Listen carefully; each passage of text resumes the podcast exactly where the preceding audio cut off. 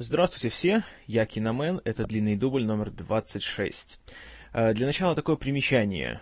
Сначала этот подкаст был записан, но затем по техническим трудностям он э, потерпел, э, скажем так, эм, некоторые повреждения поэтому останется, он остался без начального вступления. Поэтому это я записываю уже после того, как я его восстановил, поэтому сейчас будет небольшой такой скачок. Ну, в начале подкаста я отвечаю на вопрос слушателя Никиты Тришина о том, э, в чем разница между продюсером и исполнительным продюсером, а затем уже мои мысли по поводу трансформеров. Приятного прослушивания.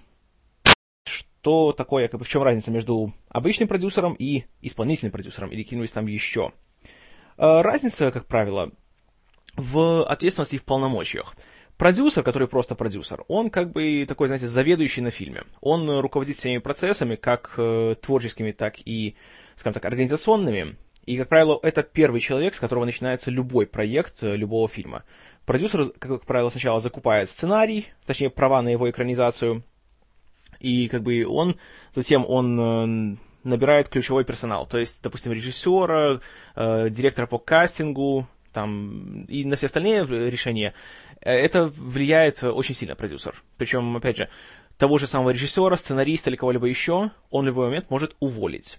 Поэтому как бы в плане власти и в плане вот юридических полномочий э, продюсер это самый главный человек. Э, есть такой расхожий стереотип, что продюсер это человек, который дает деньги на что-то. Вот в данном случае на фильм. Это на самом деле не совсем, не совсем так. Продюсер, он не дает деньги, а он их добывает он это получается посредник между, допустим, режиссером там, или актером или кем еще и э, инвестором. То есть, например, если вот нужно там режиссеру, знаете, там э, снять какую-нибудь гигантскую сцену, где взрывается там какой-нибудь, не знаю, здоровый памятник, для этого нужно потратить 15 миллионов долларов, которых нету, он говорит продюсеру, вот ты не понимаешь, что есть, понимаешь, экзистенциальный посыл в этой сцене, без нее весь фильм рухнет. Продюсер слушает, говорит, хорошо, я тебя понял, идет к своему инвестору и его там уже таки всячески уговаривает. И так он добывает деньги. Вот как бы в чем э, одна из главных функций продюсера. Кроме того, а, когда нанимается режиссер, то да, как бы режиссер, он э, руководит фильмом в плане вот его всего этого творческого процесса. То есть, э, там, опять же, работа над сценарием и работа с актерами, это вот все по его части. Продюсер тут больше, скорее, такой, ну, скажем, надзиратель, и уже в крайних случаях он вступает в дело. Но, как только фильм снят, продюсер снова вступает в дело, потому что, ну, надо же фильм как-то распространить. И за контакты с дистрибьюторами тоже отвечает именно что продюсер. То есть он такой вот связной, получается, между всеми ключевыми элементами. Исполнительный продюсер — это, скажем так, вот уже довольно, довольно трудно определить, э, что именно он делает, потому что исполнительный продюсер, он, на человек, который внес какой-то важный вклад в разработку проекта какого-либо фильма. Э, как правило, это может быть человек, знаете, который привлек какого-нибудь, э, там, не знаю, актера или сценариста, или вот технического сотрудника к этому фильму, или который добился того, что некоторые финансовые, скажем так, поступления в бюджет поступили. Поступления поступили, шикарно. А, и зачастую исполнительный продюсер может только одноразово что-то сделать, но если его вклад достаточно важен, то э, его упомянут в титрах. Я уверен, вот именно поэтому Шон Коннери и стал исполнительным продюсером «Скалы». Потому что, по сути, благодаря ему Майкл Бэй добился кучи, э, скажем так, он оказался прав в целой куче споров со студией Диснея, именно потому что Коннери его так поддержал. И так ему вот отплатили. Вот. В любом случае, если имя появляется в титрах, то это уже гарантирует то, что этому человеку, неважно, будь он там исполнительный продюсер, какой-нибудь там консультирующий продюсер или, или что-нибудь еще, в любом случае ему тогда идут уже отчисления от всех э, продаж фильма, от кинопроката, естественно, от показа на телевидении и от чего только там еще бы ни было. Потому, как правило, э, очень много людей стремятся каким угодно способом попасть э, в титры фильма. Вот в этом примерно разница между продюсером и исполнительным продюсером и другими остальными. Есть, конечно же, такие титулы типа там со-продюсер, co-продюсер или там um, associate producer, то есть как, дословно получается, как продюсер компаньон или что-нибудь такое. То есть это тоже люди, которые вносят некоторый вклад, как креативный, так и технический или финансовый, но, опять же, недостаточно значимый, чтобы их назвали там исполнительным продюсером или кем-нибудь еще. Так что вот такие дела. А, примечательно еще и то, что на телевидении как раз а, все наоборот идет. На любом телесериале или телепрограмме или, или ток-шоу или где-нибудь еще, как правило, главный человек, который влияет на все развитие вот этого мероприятия, это именно что исполнительный продюсер. Потому вот, например, э, в любом сериале, особенно раньше так было, да, в принципе, сейчас тоже, когда заканчивается серия, что вы первым видите, какие, э, какие слова, исполнительный продюсер такой-то, такой-то. То есть это тоже такой вот, получается, руководитель. И зачастую исполнительный продюсер э, это есть так называемый showrunner, то есть руководитель вот именно сериала, который определяет, в каком направлении идет э, сюжет, он влияет на, на, на подбор актеров, он как бы надирает за написанием всех сценариев и тому подобное. А просто продюсер, вот именно когда в титрах указано продюсер такой-то, это уже, как правило, такая более низкая ступень. И на телевидении этих титулов полным-полно. Там есть продюсер, консультирующий продюсер, э, как там еще было, надзирающий продюсер, supervising producer, э, со-исполнительный продюсер, co-executive producer, э, есть креативный консультант и тому подобное. Их миллионы этих э, титулов там при придумываются. И все они в любом случае нужны для того, чтобы именно, скажем так, облегчать работу исполнительному продюсеру. Поэтому вот такая интересная получается система, что кто, э, где, как является важнее. Вот. Ну а к вопросу влияния исполнительного продюсера как раз вот очень хорошо и этот вопрос, э, скажем так, стыкуется с сегодняшним фильмом, с трансформерами. Фильм, который вышел вот ровно 4 года назад, на День независимости 2007 года. Э, режиссером, как вы уже догадались, был Майкл Бэй. Фильм, который был безумно успешен, особенно учитывая то, что он был экранизацией линейки игрушек. Что можно сказать об этом фильме? История его очень такая довольно, с одной стороны, примитивная, с другой стороны, замысловатая. Ну, в общем, сами трансформеры, как игрушки, появились еще в 1984 году. Э, их делала американская компания Hasbro, которая, кроме того, еще известна другой популярной линейкой игрушек G.I. Joe, которых тоже экранизировали, э, сколько там, два года назад. Был такой дебильный фильм «Бросок кобры».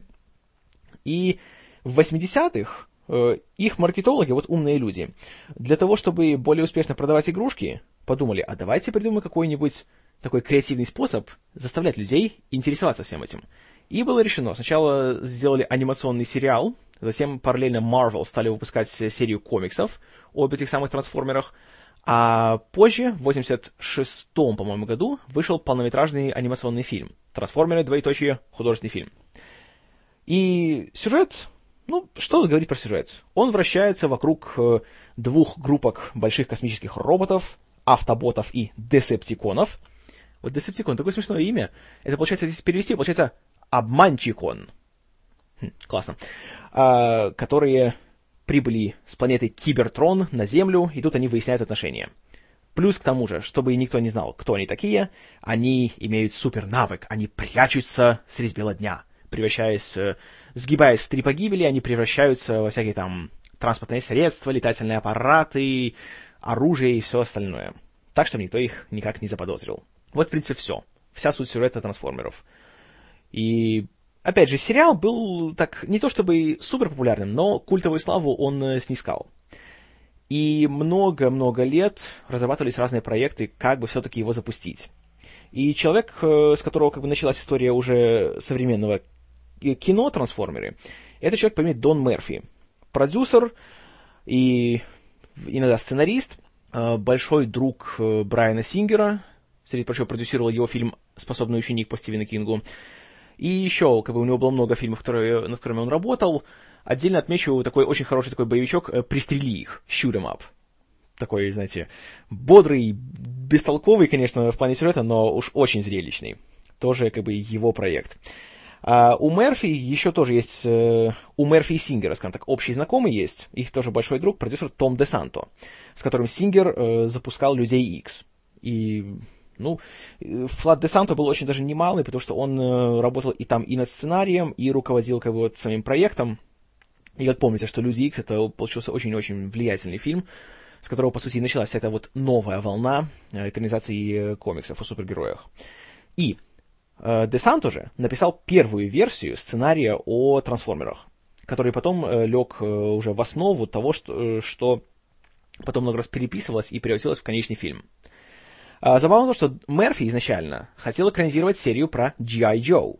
Но так как игрушки такой имеют четкий милитаристский характер, и как раз был год 2004, как раз шла вся эта история с Ираком, то все-таки стало ясно, что надо подождать, потому что, ну, эх, по крайней мере, для международного проката такой фильм совершенно не пойдет. Не говоря уже о внутреннем, потому что как раз в самих Штатах тогда шли бурные такие, знаете, разногласия между теми, кто был за войну в Ираке, и те, кто против. Но я отвлекаюсь, как всегда. Так вот, Мерфи и Де Санто понесли свою версию сценария на студии DreamWorks. Показали ее Стивену Спилбергу, который, как вы сами знаете, один из основателей этой самой студии. Вот на их логотипе всегда есть DreamWorks, и там внизу написано SKG. Это три фамилии основателей студии. Спилберг, Катценберг, Геффен.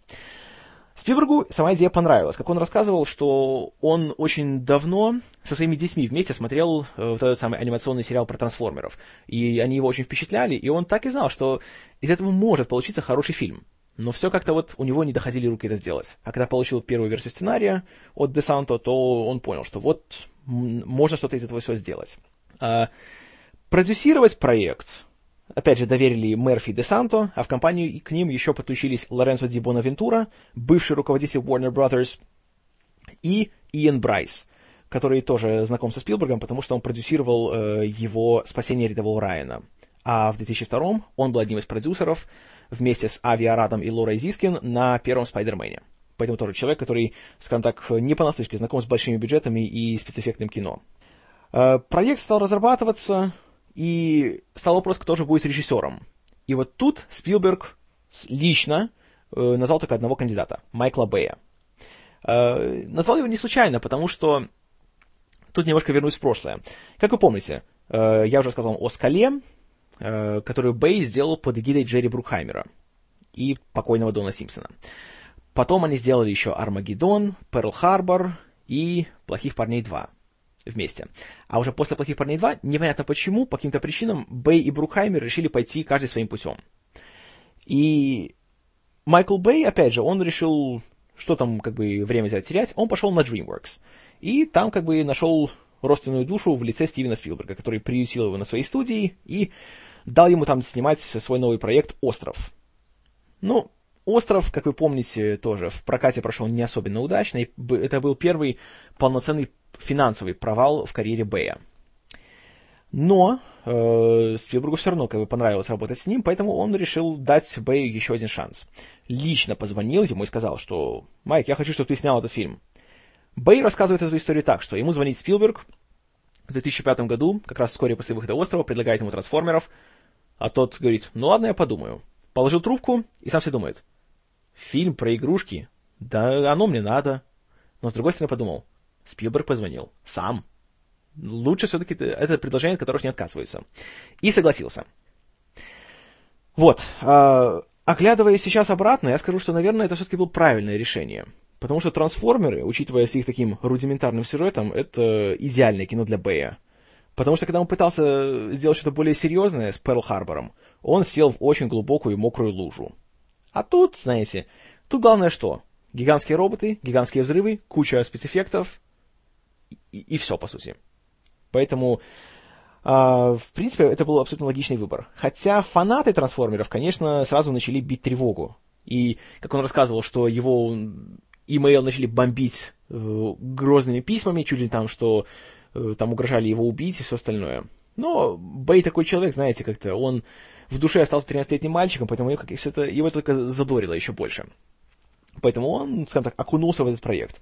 Поехал в штат Род-Айленд, где находится штаб-квартира Hasbro, где ему провели такой э, курс обучения по трансформерам, так называемая школа трансформеров, где ему показали всю историю игрушек и все их, скажем так, разные поколения, потому что трансформеры и игрушки, они было несколько, скажем так, радикальных смен дизайна у них на протяжении всей их вот уже почти 30-летней истории.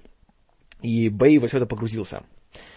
И, как он потом говорит, что он проникся огромным уважением к этим людям и вообще к этой вот самой концепции. И это придало ему больше энтузиазма для создания проекта. А, дорабатывать сценарий поручили двум горячим сценаристам, Алексу Курцману и Роберто Орси, с которыми Бэй уже работал на острове, поэтому у них уже более-менее сложились рабочие отношения. И, в принципе, они, как я уже, наверное, вам когда-то рассказывал, попали в большое кино благодаря Джей Джею Абрамсу, который дал им работать на своем сериале «Alias. Шпионка», где они писали сценарии ко многим сериям первых двух сезонов.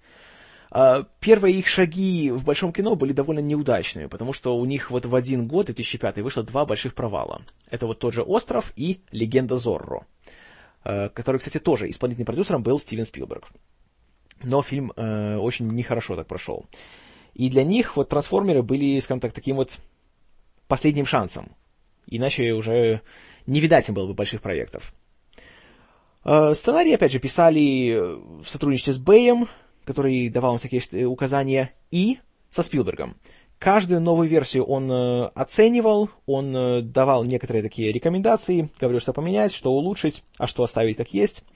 И как раз именно Стивену Спилбергу принадлежит идея того, чтобы э, человеческая часть вот э, всей истории о трансформерах основывалась на отношении вот того, что молодой человек покупает себе первую свою машину, и вот эта вот история «мальчик и его машина», вот эта история такого взросления, э, Э, ответственности и вот всего остального, то это вот как раз придумал Спилберг. И это, на мой взгляд, как раз один из самых важных моментов, и который вот, а, получается, один из самых сильных во всем фильме. Но об этом чуточку позже. А, ну, это, собственно, вот благодаря таким своим вот э, контрибуциям Спилберг и числится как исполнительный продюсер этого фильма. Потому что полноценным продюсером ему просто банально не было времени, потому что у Спилберга тогда было куча проектов, вот, среди прочего, он уже начал делать четвертого Индиану Джонса. Хотя лучше бы не делал, по-моему. Но, опять же, отвлекаюсь. Вот. Э, сценарий был готов, взялись за подбор актеров. На главную роль э, взяли молодого подающего надежды актера Шаю Лабафа, которого, опять же, порекомендовал кто? Стивен Спилберг. Э, ну, неудивительно, потому что уже в тот момент он его утвердил к себе уже на роли в том же Индиане Джонсе. И до того, Подождите, по-моему, да, это был 2007 год в начале. С ним вышел фильм Disturbia, Паранойя, который, по сути, был таким наглым сдиранием э, хичкоковского фильма «Окно во двор», но фильм получился очень успешным. В тот год он поставил рекорд. Это был единственный фильм, который три недели подряд провел на первом месте э, по кассовым сборам. И, как думаете, кто был исполнительным продюсером на «Паранойя»? Правильно, Стивен Спилберг. Uh, и, скажем так, Лобав очень приятное впечатление на него создал, и потому он очень настоял на том, чтобы Бэй его посмотрел. Бэю он тоже понравился. Ну, потому что, опять же, э, Лабаф был, прежде всего, комедийным актером. В «Паранойе» он показался еще немножко таким, скажем так, э, таким leading man, таким, знаете, героическим персонажем. Поэтому Бэй решил, что как раз вот то, что надо. На главную женскую роль тут уже пришел вариант от Майкла Бэя. Потому что в 2003 он основал свою маленькую кинокомпанию Platinum Dunes, которая специализировалась на ремейках классических фильмов ужасов с маленьким бюджетом, на которых давали бы шансы клипмейкерам начать свою карьеру. Они сделали «Техасскую резню бензопилой», «Ужас Амитивилля», а, «Пятница 13 а, потом э, и «Кошмар на улице Вязов». Вот. Это, в общем, все их э, рук дело. Хотя, кстати, нет, «Пятница 13 это, по-моему, были не они.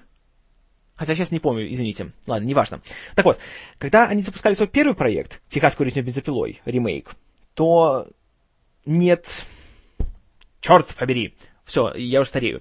Нет, когда они делали «Ужас Амитивилля» в 2005 году, на главную роль пробовалось много актрис. Э, главную роль получила Мелисса Джордж, но одной из кандидаток была Меган Фокс. Она роль не получила, но Бэю она очень понравилась и запомнилась, и поэтому, когда он делал Э, трансформеров, то он решил снова к ней обратиться и ее, так сказать, провести ей прослушивание. И она получила эту роль. Вот. Поэтому две главные роли были взяты, а остальных людей там уже взяли кого подешевле. Так попали сюда э, юный бездарь Джордж Дюхамель, или Дюамель, кому как больше нравится, и э, бывший модель и рэпер Тайрис Гибсон, который до того засветился в «Форсаже 2», двойном «Форсаже». Вот. Но это были как бы люди-персонажи. А еще важнее были персонажи-трансформеры.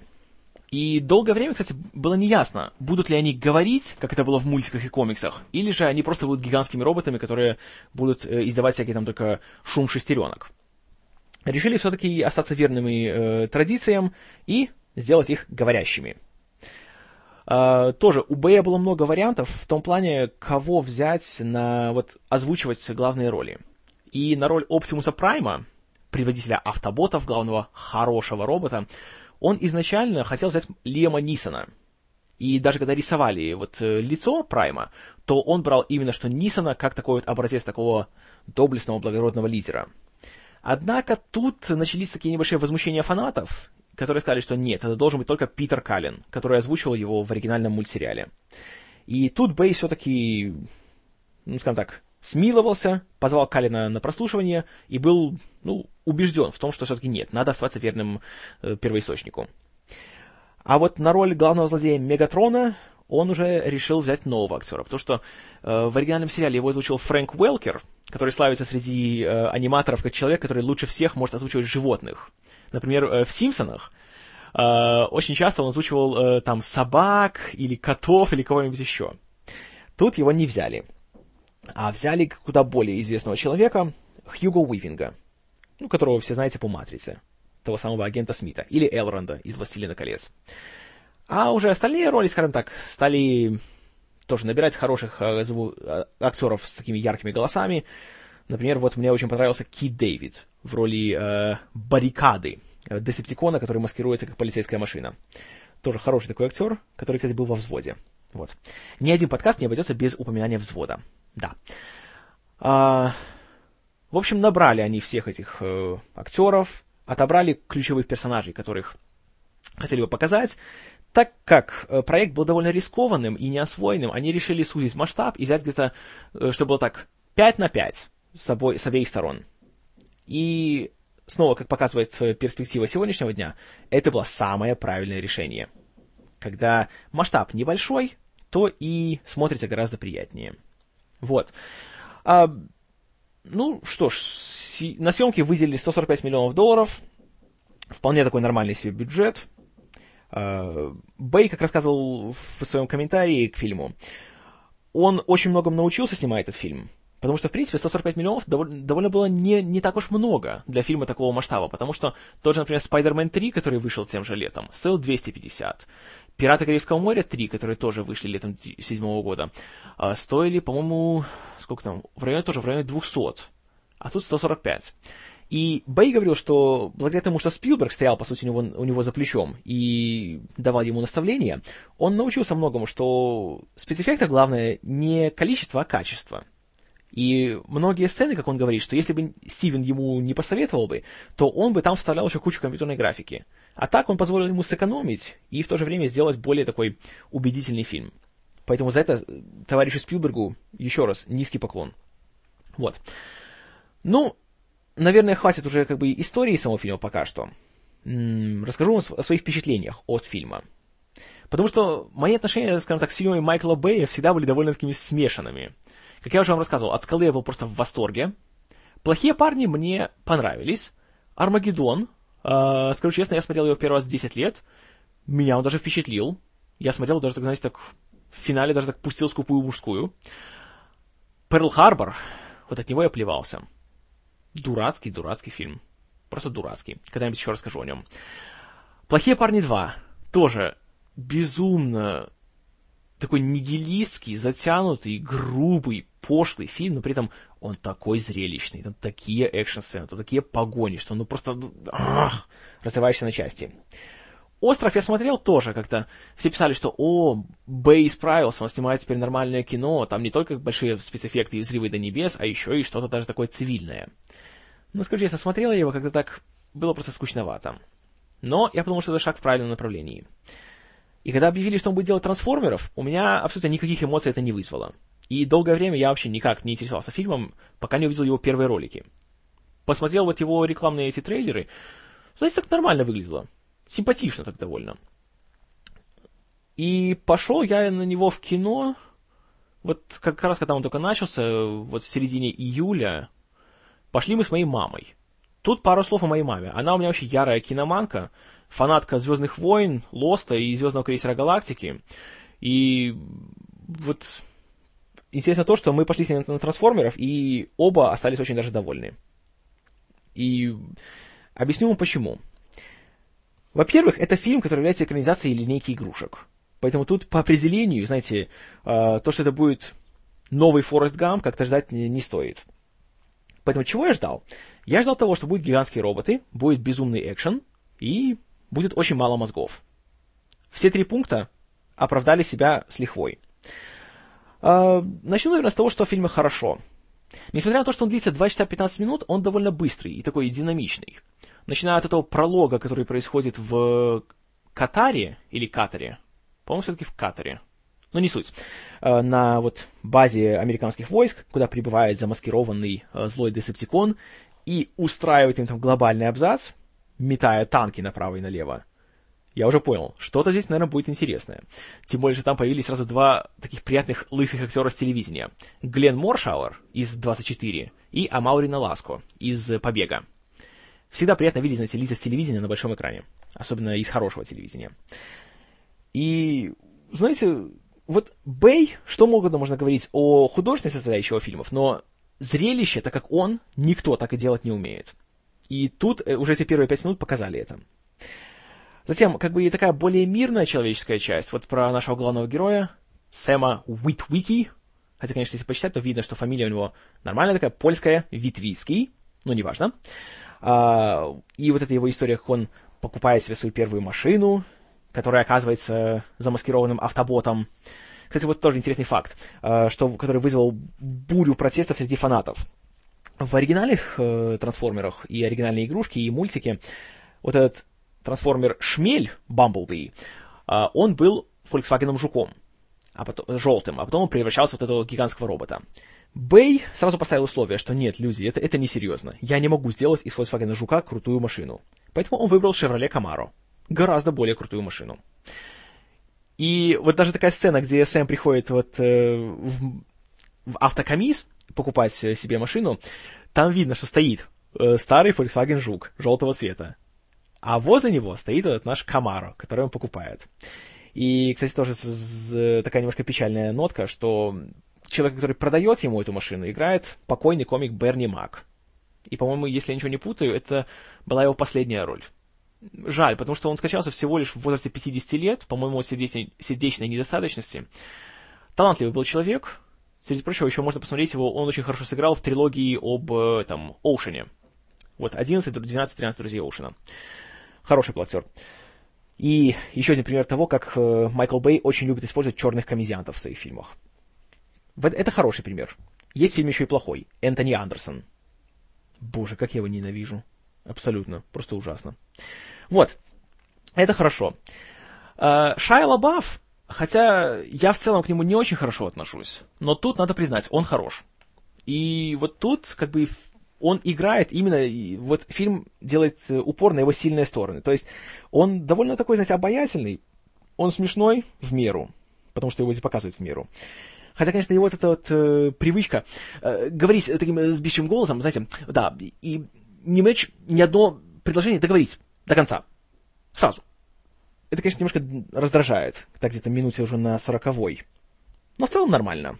По крайней мере, он такой персонаж, которым можно себя ассоциировать. Вот. Меган Фокс. Вот, я не знаю, что сказать. Все, конечно, стали от нее тащиться. Разумеется, журнал «Максим», как всегда, признал ее самой сексуальной девушкой на планете. А, все стали говорить, «О, Меган Фокс, новая суперзвезда, будет все дела». По-моему, у нее здесь всего одна функция. Э, вызывать слюноотделение. Что она, в принципе, делает, да. Ну, потому что есть э, Майкл Бэй, который снимал кучу музыкальных клипов, поэтому он знает, как надо девушек снимать. У него есть грамотный оператор Митчелл Амундсен, который, конечно, очень хорошо снял фильм, несмотря на то, что немножко злоупотреблял камерой Паркинсона. И, ну, Фокс, она здесь больше ходит, чем играет. Но, опять же, неплохо ходит. Ничего говорить не буду. Хотя не скажу, что я был в восторге от нее. Вот. А, самый, наверное, человек, который меня больше всего порадовал в этом фильме, это актер второго плана. Это был Джон Войт, который играл министра обороны США. Джон Войт, к сожалению, у нас он больше всего известен как папа Анджелины Жули. И никто не знает, ну, никак, никто. Многие люди не знают, что он на самом деле лауреат Оскара и просто талантливейший человек. Не верите? Посмотрите-ка фильм «Полуночный ковбой» 69 -го года. Он там просто, ух, вместе с Дастином Хоффманом на пару они там играли. Шикарный фильм. Тоже, кстати, лауреат Оскара. Вот. Он здесь такой, знаете, приятный. Особенно, когда в конце он берется за дробовик и отстреливает злых десептиконов. Это классно. Джон Уэйт с дробовиком — это всегда хорошо. Любой фильм от него становится только лучше. А, еще один Джон, который в фильме появился, меня не порадовал. Это Джон Туртуро. э, если вы любите фильм «Большой Любовский», как я, то вы помните, что был там такой, э, скажем так, колоритный э, персонаж, Хесус, или Иисус, как он сам себя называл, у которого был шар для боулинга с розой внутри, и который был э, осужденным педофилом. Или же он у тех же Коунов играл э, в фильме «Бартон Финк», Бартона Финка. Очень хороший актер, просто вот не могу ему нарадоваться, но здесь он абсолютно омерзителен. Это не его вина, я считаю, это вина Бэя, который... Вот, помните, я говорил про скалу, что там было у него дурацкое чувство юмора? Так вот, в трансформерах оно возведено в квадрат. Практически ни одной реально нет, нету шутки, которая по-настоящему смешит, а не бесит. И в этом плане особенно отличились э, Кевин Дан и Джули Уайт, которые играют родителей Сэма. Каждую сцену, что, где мы их видим, реально хочется их просто, не знаю, придушить.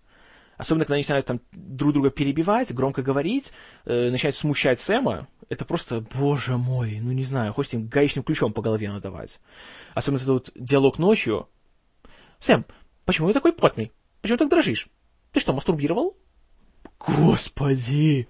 И, кстати, представьте, э, напомню, что я смотрел этот фильм со своей мамой. Да, именно так. А, так вот, эм, что в фильме было хорошо? Спецэффекты. Они здесь просто... Во-первых, это ключевой элемент самого фильма, потому что если не сработает компьютерная графика, если не сработают модели самих роботов, все провалится. Тут вот э, две компании, которые делали спецэффекты, это ILM, Industrial Light and Magic, который основал, кстати, Джордж Лукас, и Digital Domain, э, совладельцем которой является сам Майкл Бэй, здесь справились на твердые 5 с плюсом. Абсолютно. Э, роботы выглядят практически фотореалистично. И вот эти сцены их трансформаций, они просто, я вам скажу честно, я смотрел, челюсть так невольно опускалась в район лодыжек.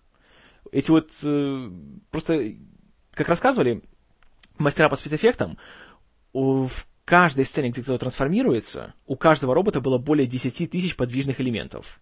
И все вот это вот было так тщательно прорисовано, просчитано, что куда должно пойти. И вот это вот, ох, знаете, просто голова кругом идет. Вот как вот люди именно старались. Вот в этом плане трансформер это просто вот такой маленький шедевр технического вот именно мастерства. И, на мой взгляд, очень несправедливо то, что э, трансформеров только номинировали за, на Оскар за лучшие спецэффекты, но не дали. А вместо них э, победил Золотой компас. Я считаю все-таки, что в трансформерах куда больше работа была проделана. Но это только я так думаю. А, поэтому спецэффекты были просто суперские. И все эти взрывы, и погони, и все остальное класс.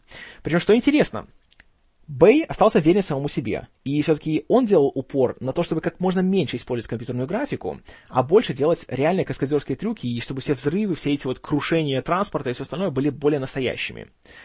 И, знаете, вот это нельзя определить невооруженным глазом, что настоящее, что нет, но вот просто как-то интуитивно чувствуешь. Это больше впечатляет. И вот есть такая очень классная сцена погони ближе к концу, когда э, плохие роботы бегут за хорошими, и вот там один такой есть персон... этот э, Десептикон, э, Bone Crusher его зовут, то есть Костолом.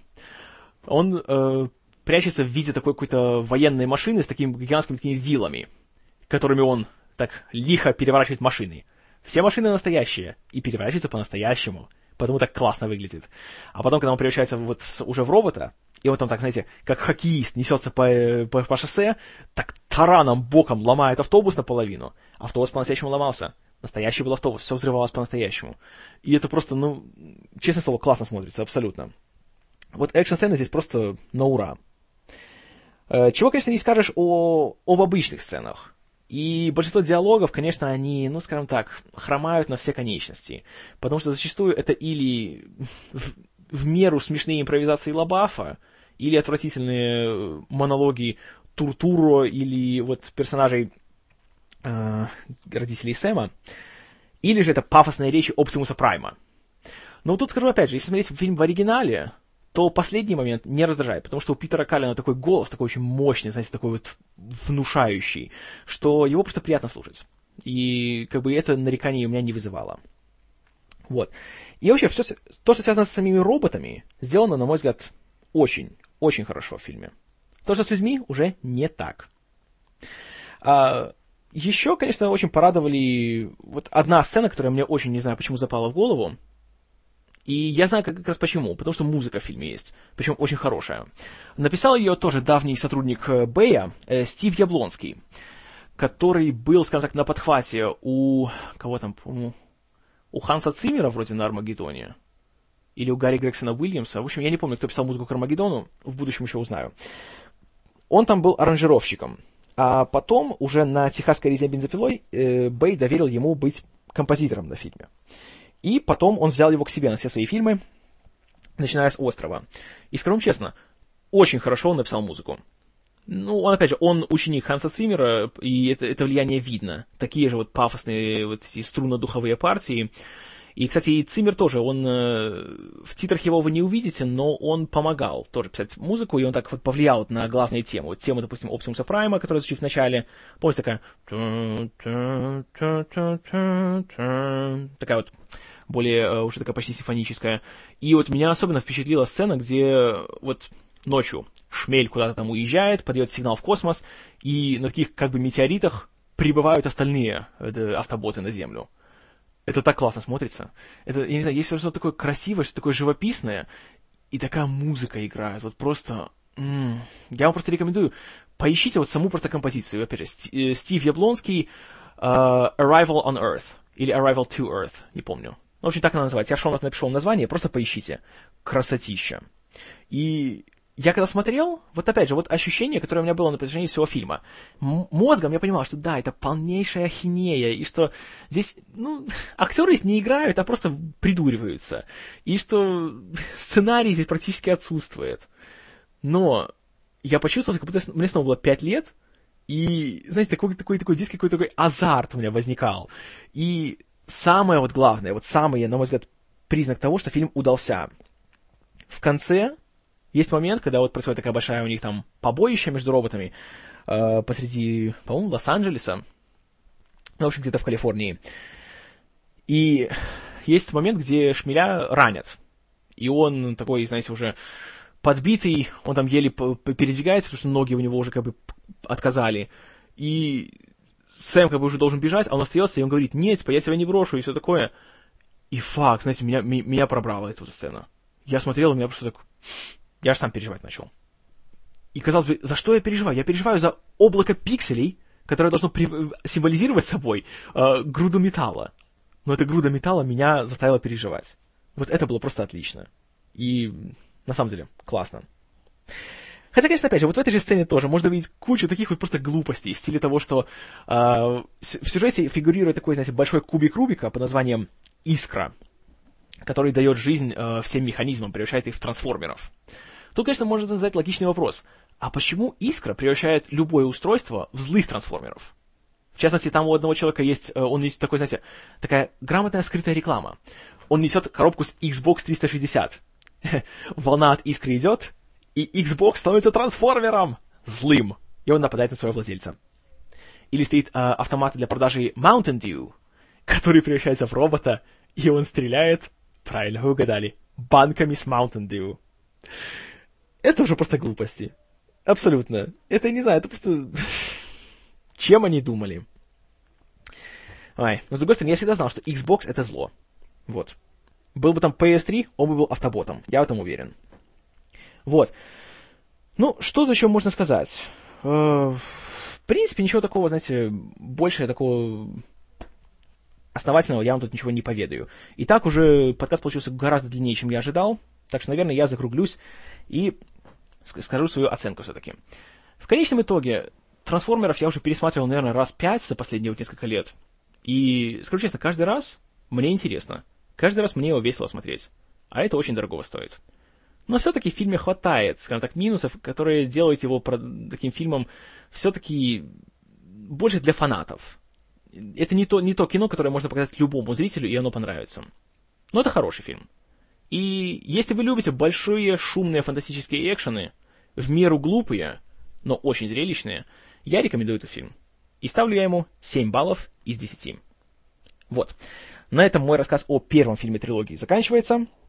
Далее ждите моих впечатлений от второго фильма. Ну а на сегодня у нас будет все. Как обычно, все ваши комментарии пишите к подкасту, с удовольствием прочитаю и отвечу. Ну и Опять же, не хочу ничего обещать, когда выйдет следующий подкаст, потому что, как показывает опыт, как только я что-то пообещаю, сразу я, это обещание не выполняется. Поэтому он будет скоро. Вот что я вам все скажу. Так что на этом сегодня будет все. Спасибо за внимание. С вами был Киномен. И слушай своего друга Билли Зейна. Он толковый парень.